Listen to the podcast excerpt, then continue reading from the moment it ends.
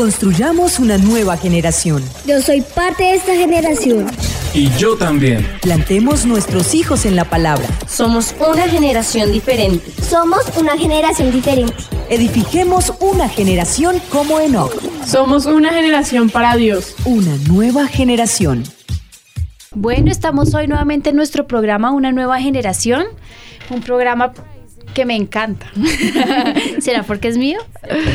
Bueno, niñas, hoy tenemos un programa súper y están conmigo Angie, Julie, Steffi y Giovanni que me están acompañando. Les agradezco que, que estén aquí conmigo hoy. Y hoy tenemos un programa súper que es la amistad. Entonces, ¿qué les parece si oramos? y el Señor nos guía a ver si definitivamente las amistades de nuestros hijos son una bendición o no lo son. ¿Cómo podemos ayudarles a, a nuestros hijos a, a que conozcan o tengan los parámetros espirituales para saber cuáles son las amistades que los pueden llevar al Señor o los pueden sacar del plan y del propósito de Dios. ¿Les parece? Sí. Padre, nosotros ponemos delante tuyo este programa y yo te ruego en el nombre de Jesús que tú nos enseñes, que tú nos guíes, que tu Espíritu Santo sea sobre nosotras, Señor, y sobre Giovanni también. Guiándonos, Señor, y yo te ruego por favor que abras los oídos y los ojos espirituales de los padres que me están escuchando para que atiendan a la voz que tú nos has mandado, para que nuestros hijos no se pierdan en el camino, por una amistad que los destruya, en el nombre de Jesús. Y te doy gracias, Padre. Gracias, Señor Jesús. Amén. Amén. Bueno, miren, ¿saben qué es una amistad? En la edición de Webster de 1828 se encontró una declaración sobre la amistad. Amistad verdadera es un accesorio noble y virtuoso de una fuente pura de valor o cualidades amables. ¿Cómo les parece? ¿Qué es la amistad para ustedes?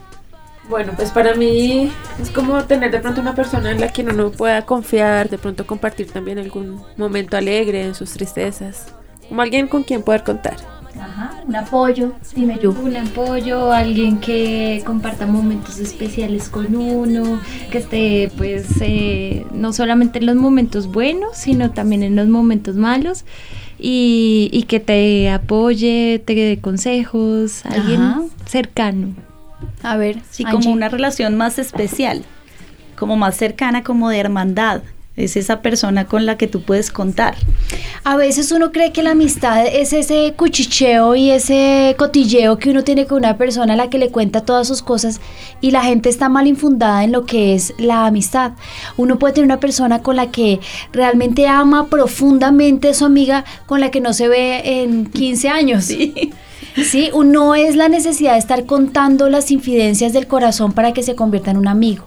Pero la Biblia dice que el amigo es como un hermano en tiempos de angustia. O sea, ese apoyo que tú necesitas. Yo eh, ayer le estaba contando a una persona a la que amo mucho que antenoche en la madrugada me levanté con una sensación muy fea y le dije, me, me levanté a orar y a interceder por usted.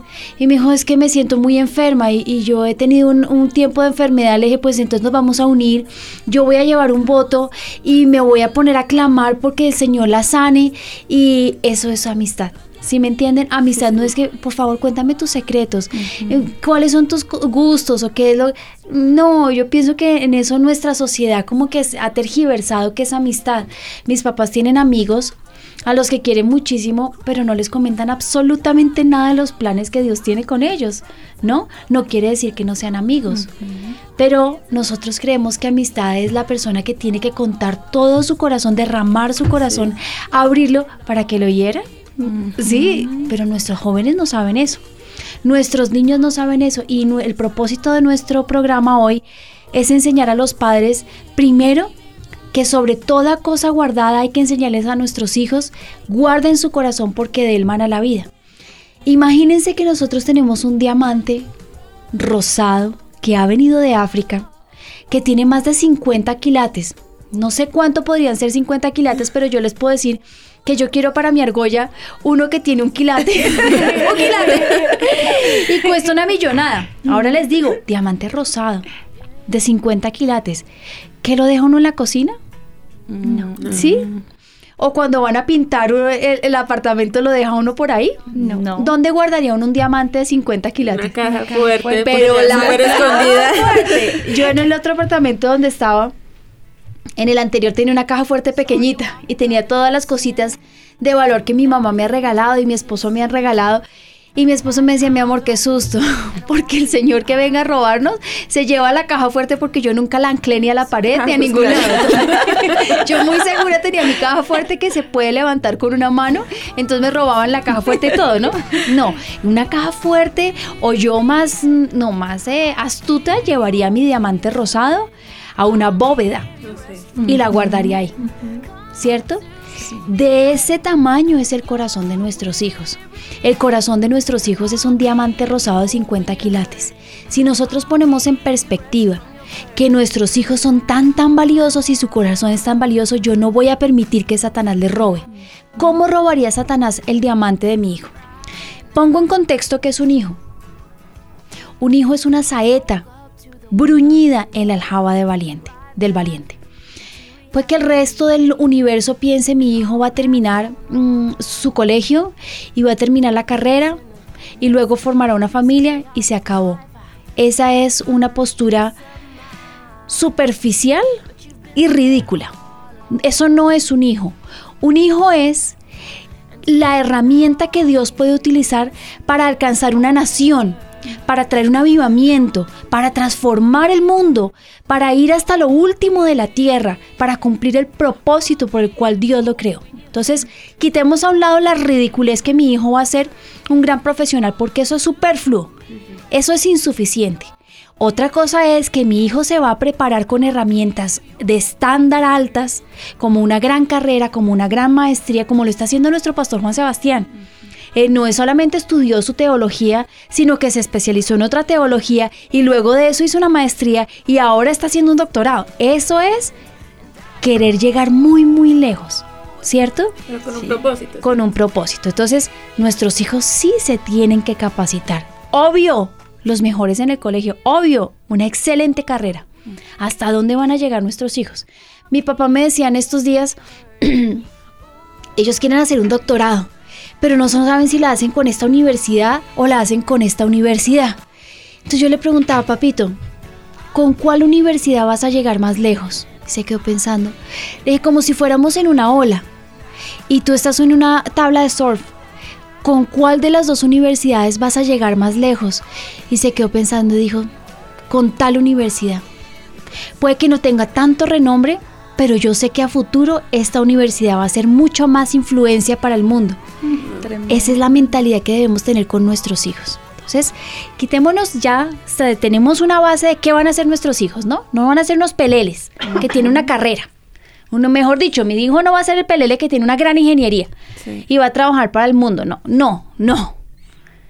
¿Listo? Si mi hijo va a ser esa saeta bruñida en la aljaba del valiente con una gran carrera, cuáles son las amistades a las que yo le puedo permitir como mamá que se les acerque.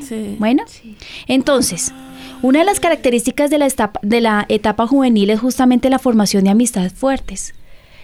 Entiendan que en la, en la niñez no tanto. O sea, los niños a los 3, 4 años, su amigo es su amigo para jugar, su amigo para reír, pero no es una influencia.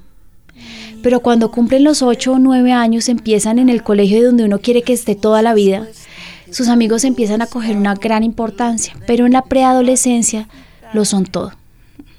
Los amigos cobran el papel de un papá, y más si el papá no está en casa. Y esa necesidad de comunicarse y de poder estar dentro de un círculo y de pertenecer, que es uno de los estándares que tiene el adolescente, lo hace ver que sus amigos son más que sus papás. Y es ahí donde se nos pueden perder nuestros muchachos. Muchos de ellas perdurables aún de por vida las amistades, otras pueden ser superficiales que vienen y van, algunas de ellas pueden cambiar el propósito de Dios en nuestros hijos. Hoy estaba hablando con Angie, estábamos hablando ahorita. Yo le decía, mira, cuídate de, las amistades de, tus, de tu hija.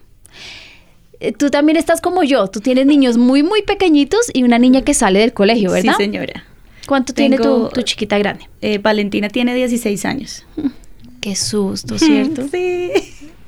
Vale, tiene 16 años y, los otros sí están más pequeñitos. Tengo una de 14, uno de 11 y uno de 4.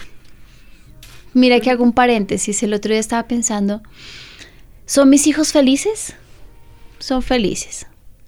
¿Y la niñez? ¿Cómo pasaron Benjamín y Ami que ya no son niños, son adolescentes, su niñez? ¿Los disfruté lo suficiente? ¿Será que si jugué lo suficiente los llevé a parques lo que necesitaban? ¿Dimos botes todo lo que necesitábamos? No sé. Yo espero que sí. Ruego al Señor que los recuerdos que tengan de su mamá es que jugamos mucho. ¿Qué es lo que ellos van a recordar en su adultez, de su infancia? ¿Qué tanto jugaron los papás con, su- con ellos, sabías? Tremendo. Bueno, estando en los adolescentes y en, y en sus amistades, yo le decía a Angie algo que los papás tienen que tener en cuenta. No es tan importante o, o el, el perfil de amigo que nuestro hijo tiene debe ser trascender al, al excelente estudiante. Porque nosotros podemos tener como amigo de nuestro hijo un niño o una niña que tiene sus notas en 10. O sea, su, su estándar académico es altísimo. Su familia es una familia acomodada y bien, ¿no? Tiene mamá y papá, porque ahí, a mí me decía hace unos años una persona, decía, es que yo no dejo que mi hija esté con, con hijos de padres separados. A, a mí me pareció tan doloroso, dije, porque, eh, claro, empieza uno a ver que los hijos de padres separados son diferentes y tienen diferente problemática y eso puede influenciar a los niños. Pero ¿qué podemos hacer? Vivimos en un mundo así y no podemos sacar de la lista de nuestros amigos o de los amigos de nuestros hijos a quienes tienen padres separados. ¿Por qué? Porque nosotros somos del mundo, ¿cierto? Somos del Señor, pero vivimos en el mundo. Y nuestra misión es restaurar y es llevar el Evangelio hasta lo último de la tierra y nuestros hijos deben saber eso. Entonces pienso que esos niños son la oportunidad para llevarles un- una nueva visión, sí. ¿cierto? De lo que es una familia. Pero entonces estábamos hablando, puede tener las mejores calificaciones, puede ser la familia cristiana que viene a la iglesia los domingos. Seguramente los papás pueden estar estudiando una teología o una, un discipulado básico y ser la peor influencia para nuestros hijos. Y entonces nos, que- nos desarmamos. ¿Y ahora qué hacemos? No, porque yo no dejo que mi hijo esté con la niña que es la grosera, que es la antipa, entonces la metemos. No, tampoco. ¿Qué deben ser? ¿Cuáles son las características que yo debo tener? Y yo se las voy a explicar un poquito. ¿Nosotros podemos manejar las amistades de nuestros hijos? Les pregunto yo a ustedes. ¿Podemos manejarlas? Pode- podemos estar ahí Sí. y podemos decidir. Ah. Pues yo creo que cuando están pequeñitos, sí. De hecho, a mí me pasó algo que en una piñata que fuimos, había un niño, pues que X no lo conocía. Y era un niño que se veía como malcriado, grosero, rebelde. Y Elisa tenía como dos años. Entonces yo le dije, con ese niño no juegas, pues ella no va a entender que es rebelde, que es grosero. Pues todavía esa edad no. Entonces, pues lo único que se me ocurrió decirle a mí es, es un niño malo. Y con los niños malos tú no juegas. Y había una tía mía que estaba ahí cerca y me dijo, ¿cómo le va a decir eso a la niña? Los niños no son malos, no hay niños malos, no es que es un niño pequeño y yo. Es igual, yo no dejo que mi hija juegue con todos los niños y para mí ese niño es malo. Pero entonces yo creo que uno sí puede como inculcarles, Y de pronto o no sé si está bien o está mal, pero yo creo que sí deberíamos. Yo creo que nosotros sí tenemos el derecho y el deber como padres de permitir o no permitir que amigos tengan nuestros hijos. A mí, de verdad, poco, poco y nada me interesa eh, el, el que me está escuchando dice, pero ¿cómo así? Los niños tienen el libre del desarrollo de su personalidad y en ese libre desarrollo de personalidad tienen el derecho a escoger las amistades que quieran. No, no. No porque yo tengo un diamante de 50 quilates rosado y yo no voy a permitir que absolutamente nadie me lo pervierta, me lo desportille y me lo dañe. En mi caso y como mamá yo les digo, yo sí escojo cuáles son las amistades de mis hijos. Obvio yo no estoy en el colegio todos los días, pero sí me doy cuenta, sí me doy cuenta cuando nuestros hijos están bien o están mal. ¿Cómo puede uno ver que las amistades están influenciando? Porque nuestros hijos empiezan a, cambiar o se vuelven, yo lo digo por mi hija, empieza más a, a estar más eh, interesada en su físico, en su cabello, en sus ojos, a pasar más tiempo maquillándose. Mi hija tiene prohibido maquillarse. Hasta el día de hoy estoy segura que, que el día que se case yo la, le, le haré un retoque y no más. Pero cuando están eh, con eso, ¿cómo se llama eso? Como no es el coqueteo porque no ¿Vanidad? la vanidad. Eh, Algo está pasando. O cuando mi hijo empieza a tener eh, un vocabulario diferente o es más brusco. O yo veo a Benjamín que está buscando una serie de televisión que le dijo un amigo y cuando uno está viendo la serie de televisión dice, ¿y le permiten ver esto? ¿Mm? Claro que tenemos la posibilidad de ver. Les, a- les aclaro. La única forma de conocer a nuestros hijos es pasando tiempo con ellos. Si los papás no pasan tiempo con ellos, no tienen ni idea quiénes son sus amigos, cuáles son sus series de televisión, qué es lo que están haciendo, qué es lo que están hablando, no saben. Del vocabulario de nuestros hijos podemos ver que está pasando algo bien o algo mal. Entonces, ¿podemos nosotros decirle a nuestros hijos con este amigo no te metes? Sí, yo lo he hecho durante toda la vida de mis hijos en el colegio. Y yo le digo a la pastora Vicky, mira, Ami tiene este problema con una compañerita, no me gusta cómo se está enfocando a Ami, está cambiando su comportamiento, está cambiando su vocabulario, ya no quiere buscar al Señor, esto y lo otro. Y, y- y yo le digo, pastora Vicky, me da pena, pero en el colegio a mí no puede estar con esta niña. O me haces el favor y me cambias mi hija de curso. Al punto, hemos llegado al punto que me toca cambiarla de curso. No a la otra niña porque yo no puedo ser tan abusiva, ¿cierto? Pero cambio a mi hija. Y hubo temporadas en el colegio, hoy está en octavo. Pero hubo temporadas en el colegio en que le prohibí jugar con las amigas que tenía. En un colegio cristiano dirán, pero entonces ahí sí, en el colegio cristiano. Porque es que no todos tienen la visión que yo tengo para mis hijos. Nuestra visión es que tengamos hijos que les sirvan al Señor. ¿Mm? Y puede que haya una compañerita que, que su visión es totalmente diferente. Entonces, ¿es una bendición que esté con mi hija? No. No. Y con mi hijo, Benjamín tiene un corazón súper lindo y súper generoso, pero él tiene que entender que gente le influencia para bendición y que gente lo influencia para maldición. En el colegio cristiano, claro, pero toca ser muy radicales en quiénes son los amigos de nuestros hijos. ¿Qué piensan? Sí, tienes toda la razón, Linita. Tenemos que ser radicales y guardarlos porque como tú dices, eh, ellos son muy valiosos y Dios nos dio también como ese encargo, ¿no? De Voy a tocar algo de lo que tú me decías. Está tu, tu hija con una compañerita. Y el, el sueño de tu hija ha sido estar en el instituto bíblico, Sí, ¿cierto? señora Nelson. O sea, hacer una teología. Cuando se abrió la teología de avivamiento, la emoción gigantesca Sí. de que ella va a estar acá. Pero una de las compañeras le dice, pero ¿por qué primero no estudias una carrera y luego haces la teología? ¿Está bien? No.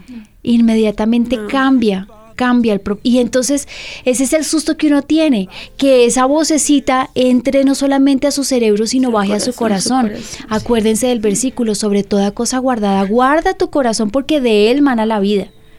¿Qué tal que un compañerito le diga a tu hija, pero teología, ¿por qué? Mira que teología, si tú quieres ser una persona de gran proyección, no estudias teología porque te vas a quedar en un pequeño círculo. Estudia lenguas modernas para que llegues hasta lo último de la tierra. Y tu hija diga, oiga, sí, y estudie lenguas modernas. Y se vaya a estudiar lenguas modernas. Y en la universidad consiga un hombre del mundo. ¿Mm? Y, y se enamore de él y con él se quiera casar y con él se case y el propósito que Dios tenía con tu hija. La gente puede decir que somos muy religiosos, pero no es así. Tenemos un... Puede que los papás no tengan el alcance que uno tiene para ver hacia dónde va su hijo, pero hoy lo tienen que cambiar. Nuestros hijos no son, o sea, nosotros no tenemos hijos para cundir el mundo de, más humanos. No es el propósito de nuestros hijos, es qué tan importantes van a ser en el reino de Dios. No en el mundo, en el reino de Dios. ¿Tiene mi hijo las herramientas para que el Señor lo utilice? Yo lo estoy educando para que sea noble y humilde de corazón. Mi hija, eh, ustedes saben que está ahora en la música, ¿cierto? No crean que no le han llegado ataques. Y ataques de la gente que menos esperábamos, menos esperábamos. Y entonces a mí me dice, pero me da mal genio. Yo nunca me imaginé que tal persona me fuera a atacar de esta forma. ¿Y cuál es mi labor como mamá? Guardar el corazón, no importa, mamita. Y el Señor me puso con Ami una palabra. Sed mansa y humilde de corazón como lo era el Señor Jesús. Ahí no hay pierde. Entonces baja la cabeza, mamita. Que te están ofendiendo, baja la cabeza. Que te están criticando, baja la cabeza. Y tú llévale todas esas heridas al Señor y juntas se las presentamos y dejamos que el Espíritu Santo forme tu corazón. Hay que tener un corazón fuerte, pero muy noble. Entonces, pueden que las amistades quieran destruirlos, ¿sabían ustedes? Porque los niños a veces son crueles y a veces las amistades, en cambio de ser una buen- buena amistad, el- la intención del corazón del amigo es destruir. ¿Mm? Tú no Pastora tienes buena voz, tú no esto, o se burlan de ella, los amigos, imagínense. Sí. Dime. Pues tenemos muchas preguntas y una de ellas es que ¿cuál es la edad, digamos, apropiada para que los niños empiecen a tener amigos? Y si es conveniente que tengan amigos de pronto de otras edades, sobre todo si son superiores. No, la pastora Vicky sabes que siempre ha hecho mucho énfasis en eso. Claro que mi hija tiene eh, sus 12 buenas amigas son del curso superior al de ella. Pero pues tampoco pasa mucho tiempo con ellas, ¿no? Y son niñas que yo les voy a decir cuáles fueron los parámetros que yo utilicé para permitirle a mi hija ser amiga de ellas. Em, yo te puedo decir que lo más, lo importante es que los niños no entreguen su corazón a la edad que tengan. Mi mamá me lo enseñó. Yo tenía una muy buena amiga en octavo grado que me falló y hablaba cosas tan feas de mí. Y yo me fui llorando donde mi mamá y me decía, mamita, es que tú entregas tu corazón. El día que dejes de entregar tu corazón a los amigos y se lo entregues al Espíritu Santo, vas a entender. Pasaron los años y llegó una persona aquí en la iglesia y nos hicimos muy buenas amigas. Y e- esa amiga también me clavó el puñal literalmente súper profundo. Y mi mamá me decía, yo te lo dije porque tú entregaste tu corazón. Hasta que tú no entiendas que tu corazón solo se lo puedes dar a tu mejor amigo, que es el Espíritu Santo, tú no lo vas a entender. Y nuevamente me pasó. Y esa nuevamente dije, se acabó. Yo tengo muy buenas relaciones y tengo buenos amigos, pero mi corazón yo no se lo entrego a nadie. Mis cosas más íntimas se las cuento a mi mamá, a mi esposo primero y a mi mamá. ¿A qué edad uno entrega el corazón? A los amigos. Nunca entonces. A ninguna edad. A ninguna edad no permitamos que nuestros hijos tengan eh, eh, la amistad de entregar su corazón porque los van a herir. Los van a herir. Entonces, ¿creemos a nuestros hijos que todo el mundo es malo? No. Pero nuestros hijos deben crecer entendiendo y sabiendo, comprendiendo que su mejor amigo es el Espíritu Santo. Que todos sus secretos, sus aflicciones, sus inquietudes las deben presentar a Él. Por eso es tan importante que nuestros hijos tengan una relación con el Espíritu Santo. Que ellos tengan su tiempo de oración, que ellos sepan derramar su corazón delante del Señor. No todo el mundo lo sabe hacer. ¿Sabían ustedes que es muy difícil derramar el corazón delante del Señor? Nosotros hemos crecido acá. Y uno tiene la facilidad de buscar un rinconcito y desparramarse con el Señor. Señor, me hicieron, me dijeron, tengo miedo, Señor, tengo susto. ¿Y qué voy a hacer? Y, y mis hijos, yo puedo desparramar mi corazón literalmente, es que no tengo otra palabra. Pero a la gente le cuesta mucho. Y a los adultos les cuesta mucho. Derramar todo su corazón delante del Señor. Él quiere ser nuestros mejor, nuestro mejor amigo. Él quiere tomar ese lugar. El mundo no. Los amigos no. Bueno, ¿y qué hacer si los amigos son parte esencial del desarrollo social de nuestros niños? Entonces, ¿que no tengan amigos? No, tampoco. Lo primero que hay que enseñarle a nuestros hijos es a no entregar el corazón. Y lo segundo, a buscar gente fiel. ¿Cuál es esa gente fiel? Empecemos por los papás. ¿Cómo son los papás? ¿Son unos tibios en la fe? Acuérdense que como son los papás, son los hijos. Entonces son de esos que vienen una vez al año a la iglesia, una vez al mes, un fin de semana sí y un fin de semana no. Entonces no es apropiado para mi hijo. Si en la casa no tienen el valor por buscar al Señor y venir a su casa todos los viernes y todos los domingos o todos los domingos, no es apto para ser amigo de mi hijo. Acuérdense que es un tesoro nuestro hijo. Pongamos un estándar muy alto. Tercero, Ustedes saben quiénes son los papás, qué hacen, son gente que diezma, son gente fiel al Señor, cuáles son sus principios, o como me contaba mi sobrina Kerem, que me, a mí me, estábamos en una conversación el domingo en mi casa y algo le contó a mi papá y a mí me llamó muchísimo la atención lo que ella estaba diciendo. Le decía a mi papá, Tito, imagínate que una de mis mejores amigas, yo tengo cinco amigas, Kerem tiene 10 añitos, ¿verdad? Una de mis mejores amigas, Tito, hizo una fiesta, sus papás hicieron una fiesta y fueron adultos también. Y en esa fiesta bailaron música del mundo. Tito, y tomaron Tito. Entonces yo al otro día le dije a mi amiga, quiero decirte una cosa, en tu familia no tienen a Jesús en su corazón y tú no has nacido de nuevo, así que tú y yo no podemos ser amigas.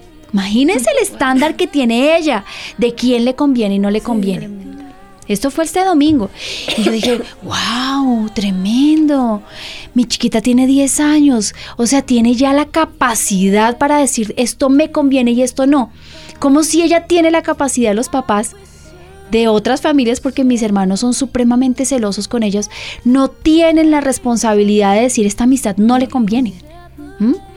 Eso quiere decir que a, la a, a Kerem, su familia le ha enseñado qué le conviene y qué no le conviene. Han hecho muy bien la tarea. Entonces, estamos en el tercer punto. Son gente fiel, son gente que se van de rumba, son gente que eh, vienen a la iglesia y oran y luego se van a tomar, que escuchan música del mundo. O sea, el estándar es alto. Si nuestros, los papás de nuestros, eh, los papás de los amigos de nuestros hijos no son gente fiel, no son aptos para ser amigos de nuestros hijos. Y cuarto y muy importante, la visión muy, muy importante. Pueden ser papás que aman al Señor, pueden ser papás cristianos, que no tomen, que no escuchen música del mundo, pero que su visión es una visión totalmente diferente a la visión de nuestros hijos. ¿A qué estoy refiriéndome? Puede ser que su... Nosotros no somos un movimiento celular, tampoco tengo nada en contra de eso pero los amigos de nuestros hijos tienen movimiento celular y les parece muy bien que haya reunión de hijos, reunión de padres, reunión de esto y reunión de lo otro, que vayan a campamentos, que vayan a cristotecas. Es una visión totalmente aislada de la nuestra. No pueden ser nuestros amigos y punto. Tengo una pregunta. Ella es Sandra Castro, nos dice, tengo un problema porque pues yo vivo en una casa, en el apartamento de al frente vive mi sobrina que tiene 11 años. Ellas conocen muy poco del señor, pero mi bebé de dos años la quiere muchísimo. Cada que la ve pues vive pegada a ella. Pero ella se da cuenta por actitudes de la niña que cuando está con ella se pone rebelde, se pone grosera. Y pues la prima, aunque tiene 11 años, ya le gusta maquillarse, ve muñecos que no edifican. Dice, ¿qué debo hacer? Porque pues igual es familia, debo alejarla de ella. Totalmente. No lo dudes. Yo tenía una, un familiar muy cercano a nosotros y, y, a ella la estaban educando de una forma diferente. En mi preadolescencia, entre 13 y 14 años, mi mamá me prohibió andar con ellos. Y sus caminos fueron totalmente diferentes a los nuestros, sus visiones diferentes a las nuestras. Yo sigo en el avivamiento y, Los ellos ya no. frutos diferentes, claro. Y ellos ya no. Es que tienes que entender una cosa. Somos un, un campo para sembrar. Y tú tienes en la mente que tú vas a sembrar en tus hijos tales y tales valores. Yo voy a sembrar solamente lechugas y voy a sembrar zanahorias porque yo sé que esto es lo que Dios quiere. Tú a ese cultivo al que has cuidado, has arado, has hecho barbecho, tú no vas a permitir que llegue la maleza.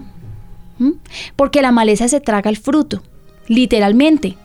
Yo veo en, lo- en los campos de mi esposo que siembra papa, que crece una mata que es además hermosísima, parece una amapola. ¿Ustedes han visto la amapola? Miren, crece al mismo tiempo que la papa. La papa es un, es un arbusto pequeñito. No, es un arbusto. Es como una matica eh, rechonchita. Y las florecitas son así como, como esponjositas, de una florecita lila o amarillita. Al mismo tiempo crece con ella la maleza. Y la maleza es alta, espigada y la flor es como una amapola y es muy linda. Pero las raíces llegan hasta donde está la papa y se tragan los nutrientes. Cuando no se mata, eh, cuando tiene unos eh, 20, 30 centímetros de alto, no se mata la maleza, se come la papa. De la misma forma nuestros hijos. Miren, pueden ser los niños o las niñas que crecieron con nuestros hijos siempre, pero si hoy yo tengo que tomar la decisión radical de hacer barbecho en mi hija y en mi hijo y decirle te queda prohibido por amor a tu alma que no puedes tener esos amigos, yo lo voy a hacer. Porque ¿qué es más valioso? ¿Pasar un mal momento? ¿Qué es más importante? Guardar el alma de mi hijo y saber que yo al menos pude hasta el día que estuvo en mi casa, yo cuidé y guardé su corazón y guardé, yo, yo quiero, yo le decía a mi hijo ayer, a Kiki, que lo he visto muy frío espiritualmente, le dije, papito, el día que yo me encuentre con el Señor, yo puedo levantar la mano y decirle, Señor, yo le hice esto, yo le hice un llamado de atención, yo le dije que estaba frío, yo le dije que no había nacido de nuevo, tú puedes llorar porque ayer estaba llorando, tú puedes hoy llorar, papito, pero a mí me importa más tu corazón. Hace un mes él tenía un celular, eh, alguien le regaló un celular Samsung. Pero esos celulares Samsung no se les pueden poner restricciones para niños. Eso, Mira, de verdad lo intenté delante del Señor, le pedí a tu esposo que me ayudara, no lo logró. Alejandro, le pedí el favor que me pusiera restricciones y no lo pudieron hacer. Entonces cuando, bueno, yo vi el celular por ahí, algo le intentó poner a Alejandro un Norton para que guardara la seguridad del celular y entro yo a YouTube y entonces entré a YouTube y puse besos. Y me salen unas escenas y yo le dije a Kiki, mira, mami, yo nunca he entrado a eso. Yo le dije, yo lo sé, pero en cualquier momento, mami, pero me regalaron el celular. Le dije, a mí no me importa. Le dije, a mí me importa más tu corazón, me vale cinco un celular que haya costado lo que haya costado. Me haces el favor y devuelves este celular, a mí me importa nada. Lo más importante es tu alma y lo más importante es tu corazón. Claro, lloró como tres horas. Le dije, no me importa, Dios te regale así sea una flecha. Pero tu alma es más importante. Y devolvió el celular. Le dieron un celular más o menos, tiene todas las restricciones, le sirve para llamar a su mamá. ¿Qué me importa? ¿Qué me importa? Realmente no me importa que digan que es el único que no tiene celular como yo les decía hace un tiempo, no me importa. Lo más importante es el corazón de mis hijos. Ese punto 4 que les decía yo de la, de la visión, mi papá nos dijo y nos aclaró muchísimo en, en, el tiempo de vacaciones de este rey que se hizo amigo de otro rey. Es que en este momento preciso, el rey Josafat, se hizo amigo de otro rey. Y en esa amistad sus hijos se enamoraron y se casaron. Y viene la destrucción de una nación porque la reina que nació de ese matrimonio era una asesina que mató todos los príncipes y todos los nietos, los mató a todos para quedar ella como la reina. Les ruego el favor que estén pensando en el futuro de sus hijos, como una amistad los puede destruir para siempre, pero no solamente eso, cómo puede destruir a la familia y cómo esta amistad puede destruir el plan y el propósito de Dios. A mí me impresionó mucho ver a una familia muy especial que se acercó a nosotros, ver cómo su hijo se enamoró de una mujer que no era, esa no era, y cómo los está sacando del plan y el propósito de Dios a ellos como familia y a sus hijos. No era la mujer que Dios tenía para él, pero se ranchó, se eh, se plantó y dijo esto es y esto es y de aquí no me mueven. Y al menos ya de nuestro círculo quedó desechado. ¿O hasta qué punto nosotros vamos a darle permisividad a nuestros hijos? A ver que ya cometan mil errores. Imagínate que tu hija con el, con el consejo de su amiga diga, mami, yo primero voy a estudiar una carrera y luego voy a estudiar teología. ¿Tú crees que luego va a querer estudiar teología? No lo va a querer hacer. ¿Mm? ¿Qué piensan? Dime qué han, escrito. Pues también tengo Jenny, ya se encuentra aquí en Colombia, dice, tengo una pregunta, mi hija estudia en un colegio también cristiano, tiene una amiga, sus papás son separados, pero el problema es que cuando la niña se va con su mamá, que no es cristiana, la dejan hacer lo que quiera, incluso mi hija me contó que escucha música del mundo y eso en grado primero. ¿Qué debo hacer? Dice, ¿debo prohibirle la amistad? Sí, y enseñarles siempre que ellos tienen que guardar su corazón y los niños lo pueden, lo saben, saben guardar con su corazón desde que tienen un año. Y te lo digo porque Ezequiel ve eh, Disney eh, o sea, ve algo de Disney, eso no le agrada a Dios. Y mi hijo tiene dos años y lo sabe hacer desde muy chiquitico. Los niños saben guardar su corazón. A mí no me vengan con cuentos que es que no, que es que mi bebé está viendo pornografía porque él no sabía mentira. Ellos saben que está bien y está mal cuando el papá les dice esto está mal. Pero acuérdense que la única forma de salvar nuestros hijos es pasando tiempo con ellos. Pero ni tiempo ni de calidad ni de calidad, tiempo espiritual. Yo voy a aumentar a eso, un tiempo espiritual en donde yo le meto a mi hijo quién es Dios, qué hizo el Señor, quién es su gran Dios y qué cosas no le agradan al Señor. Porque el Señor en Deuteronomio dice, y estas eh, leyes y estas instrucciones las repetirás a tus hijos. No cuéntale las cosas lindas, cuéntale todo. Sí, señora, hay otra pregunta y es que si es bueno que los niños tengan amigos del sexo opuesto. Y si sí, ¿desde qué edad deberían hacerlo? ¿Que si tienen amigos del sexo opuesto? Sí, digamos una niña que también juegue con niños o o sí, pero ¿en qué edad? O no? Pues mira, Ami juega con sus amigos fútbol. Tiene amigos que juegan fútbol, pero Ami tiene muy claro que no involucra su corazón. Mm. Mira lo que dice esto de, la amistad. Dice, definición de amistad. El origen etimológico de la palabra amistad no ha podido ser determinado con ac- exactitud.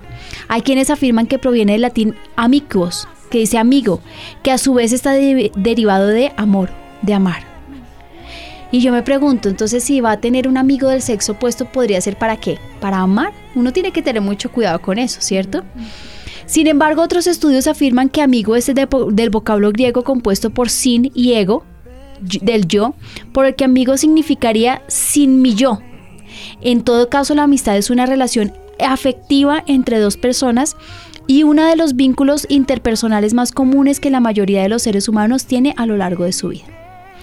Sea para amar o sea para el sin yo, que es como perder la identidad, Sí. guardemos el corazón de nuestros hijos. Yo le permito a mí que juegue fútbol en el colegio con niños y niñas, pero a mí no le está permitido que uno de sus amigos y muy buenos amigos sea un hombre. Y punto.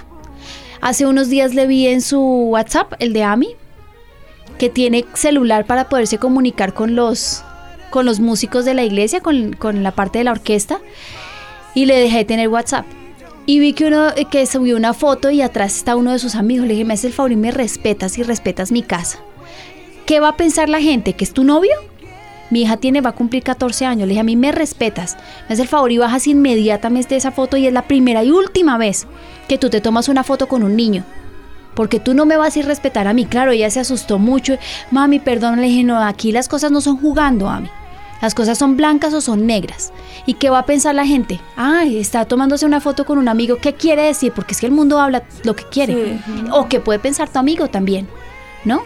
Tómate fotos con tu amiga, con tu mamita y con, y con tu familia, con nadie más. Igual los niños, hombres, a varones igual hay que cuidarlos. Yo lo también. Mismo, ¿cierto? Mm, Yo también creo lo mismo. Preguntas, niñas. ¿Quedaron plop? Pues yo me acuerdo una vez que el pastor estaba hablando sobre el tema de amistades y en la tarima colocó a una persona, a una persona encima de una silla y él estaba abajo y dijo, ¿ustedes qué creen? ¿Que es más fácil que él me suba a mí o que yo le, lo baje?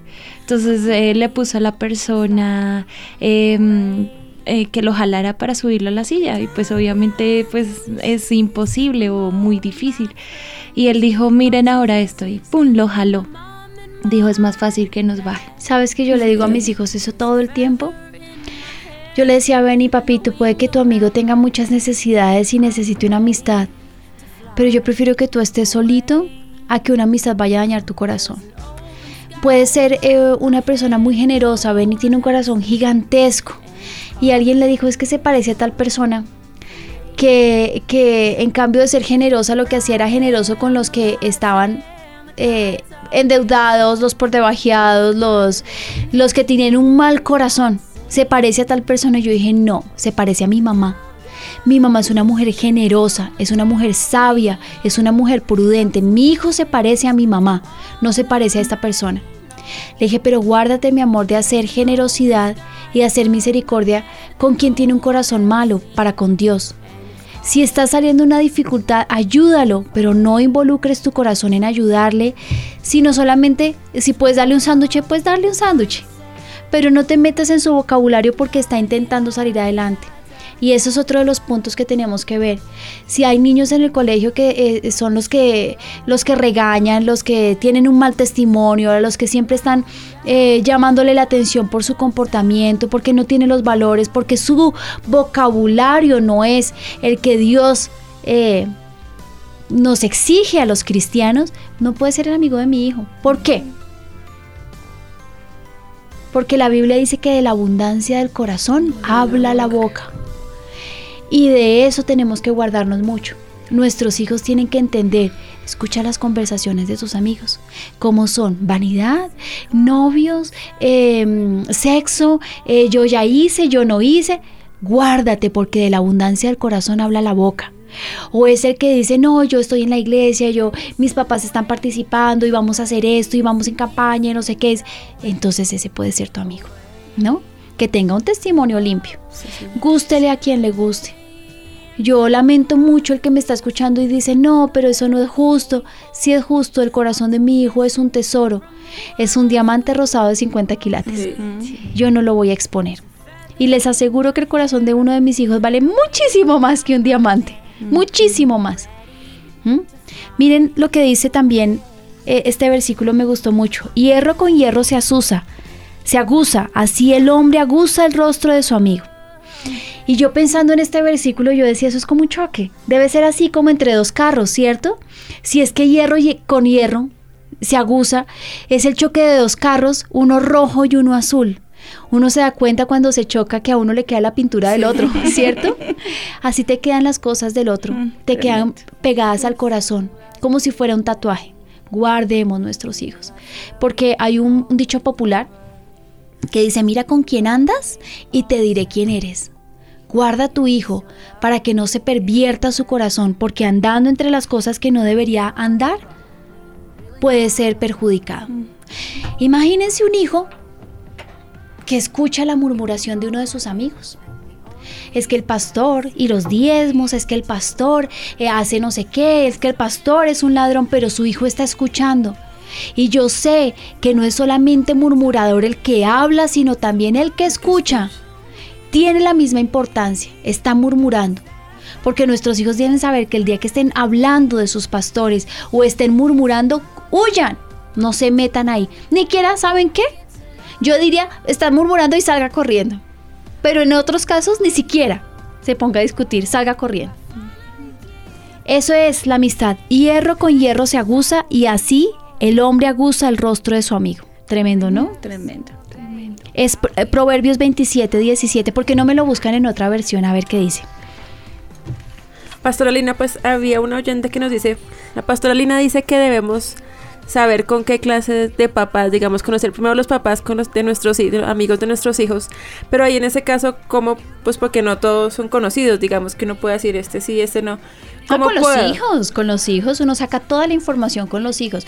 Mira, yo qué he hecho, yo le he permitido a mi hija que tenga, yo soy, yo soy muy reservada, con respeto diría, no me gustaría que mis hijos tuvieran amigos, pero bueno, Sí. tampoco yo puedo ser así. A mí quiere dos de sus amigas y las quiere mucho. De verdad mucho. Y han estado con ella desde hace unos cuatro años y yo he visto como mi hija en la amistad con sus amigas ha crecido y se ha fortalecido en el Señor. Y la Biblia nos dice que miremos los frutos, ¿cierto? Y por los frutos debemos juzgar. Entonces yo he visto frutos de bendición en mi hija y lo he permitido. Pero también investigué un poco quién era. Las mamás. Una de las mamás lleva con nosotros muchos años y otra no la conocía. Y he estado escuchando quiénes son. y Un día las invité a mi casa y qué hacen. Y si me entiendes, y a las niñas, invité primero a las niñas y les pregunté cuáles son los sueños de ustedes y los sueños de sus papás y así. Disimuladamente. Disimuladamente. la- Ojalá me estén escuchando. decir, ah, de Era todo un plan". razón. Los hombres no, ¿sabes que los hombres no involucran tanto su corazón como las niñas? Pero para los hombres lo que dice un amigo es más importante que para una niña. ¿Mm? A ver, Angie. En el lenguaje actual, Linita, está para afilar el hierro, la lima. Para ser mejor persona, el amigo. Imagínate. ¿Ah? ¿Cómo les parece? Para ser, Para mejor, ser mejor persona, persona. el amigo. Y pongámoslo al contrario, para ser una peor, Peor persona, persona. el amigo también. Claro. El amigo. Dios tiene un propósito para nuestras amistades si las utilizas a menudo como herramienta de jardinería. Algunos amigos son como las picas, ayudando a cultivar el suelo de nuestras vidas para desarrollarnos en el buen suelo en vez de cultivar una tierra rocosa, árida y una estéril. Otras amistades son como asadones que nos ayudan a arrancar áreas malas de nuestras vidas. Otras son como regaderas, bendiciéndonos simplemente por para estimularnos y traer refrigerio a nuestras vidas. Esas son las amistades que debemos buscar. Yo le decía a Angie que hay épocas en mi vida en las que estoy debajo de la cama y de pronto ¡prim! un mensaje de Angie. Te amo mucho, quiero que sepas que el Señor está contigo, o de Julie, o de la gente que me rodea, ¿no? El Señor me dijo esto y esto de ti.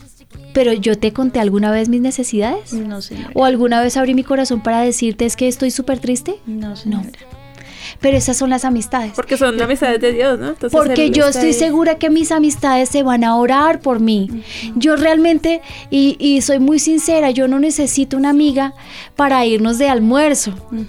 no, yo primero tengo cuatro hijos, a ver, ¿a qué horas? Tengo un ministerio y estoy trabajando, yo no tengo tiempo para tener la amistad de ven, ven mi cuchicheo, tomémonos un té, yo no puedo. Pero una amistad, la que yo necesito es quien me apoye en oración.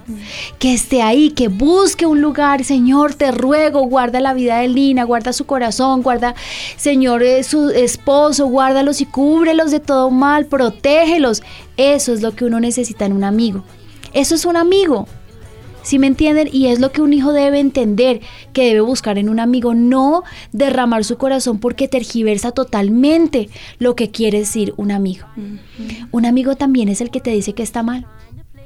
Yo eh, muchas veces me he sentado con Dubi a charlar, che, me dice usted es una grosera, usted no sé qué, y, me hace el favor y, y, yo la animo para que usted saque eso de su corazón. Durante toda mi vida Dubi ha estado ahí, pero Dubi no es la amiga que cuando ve que yo hago el mal, me aplaude la espalda. Bien, bien, vas por buen camino. No, no importa que te comportes así. No, regaña, o sea, párate encima de tus papás, que no importa. Jamás está ahí grosera, atrevida, abusiva. Baje la cabeza. Eso es una amistad. ¿Mm?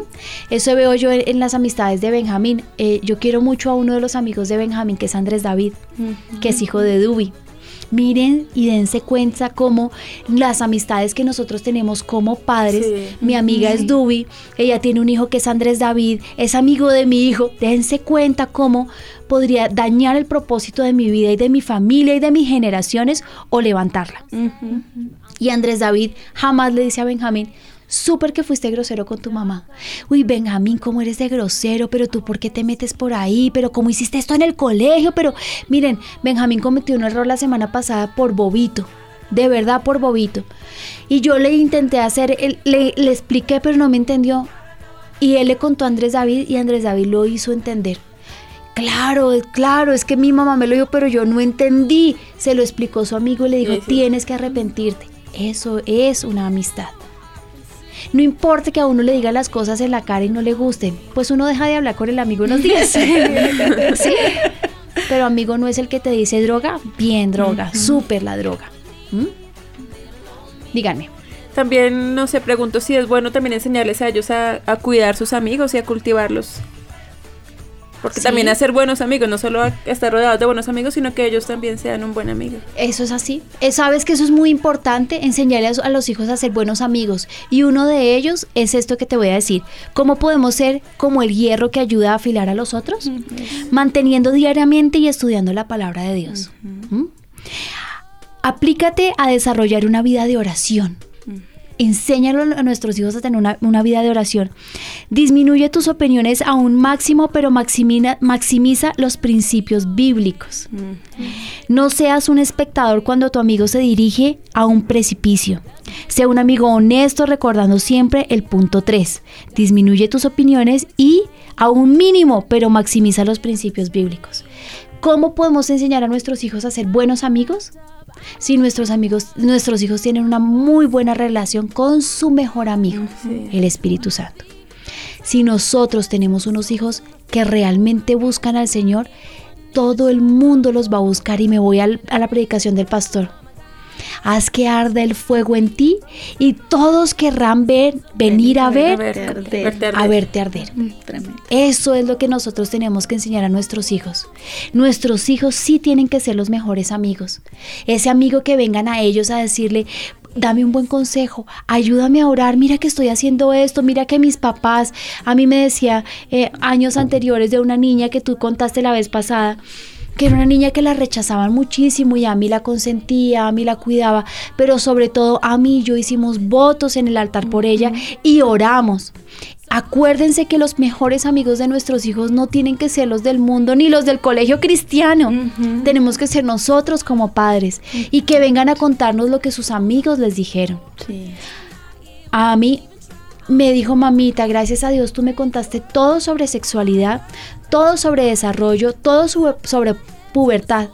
Porque escuché una conversación de mis amigas, no las amigas que ella tiene, sino de su curso, totalmente tergiversado. Y yo les dije, no es así, es así, es así, es así. Les dijo, mi mamá me lo enseñó, mi mamá me lo mostró y ustedes están diciendo algo que no es. ¿Y saben cuándo se lo enseñé yo? tres días antes de que las niñas cayeran. Ay, Dios. Imagínense. Entonces, ¿quiénes son los mejores amigos de los hijos? Nosotros, porque ellos son los mejores amigos del Espíritu Santo. Tremendo. ¿Les queda claro? Sí, Sí, señora. No importa que sean los que tienen el mejor testimonio del colegio. Miren bien para dónde van los amigos. Ese fue nuestro programa de hoy. En la Biblia hay muchísimos ejemplos de amigos, muchísimos, pero uno de los que más me gusta es cuando a Moisés lo estaban levantando sus, sus brazos para que no se cayera, eh, para que la guerra de Josué no terminara y pudieran tener la victoria. Creo que ese es el mejor ejemplo de amigos. Amigo es el que sostiene en tiempos de dificultad, el que no deja que se vaya al precipicio, el que está orando y el que está guerreando, el que escucha las palabras ociosas de sus amigos y los reprende, aunque se quede sin amigos. Pero recuerden siempre que nuestros amigos deben ser los mejores amigos del Espíritu Santo. Luego nosotros como padres. Y por último, guardar su corazón sobre toda cosa guardada, porque de él mana la vida. ¿Les queda claro? Vamos a orar.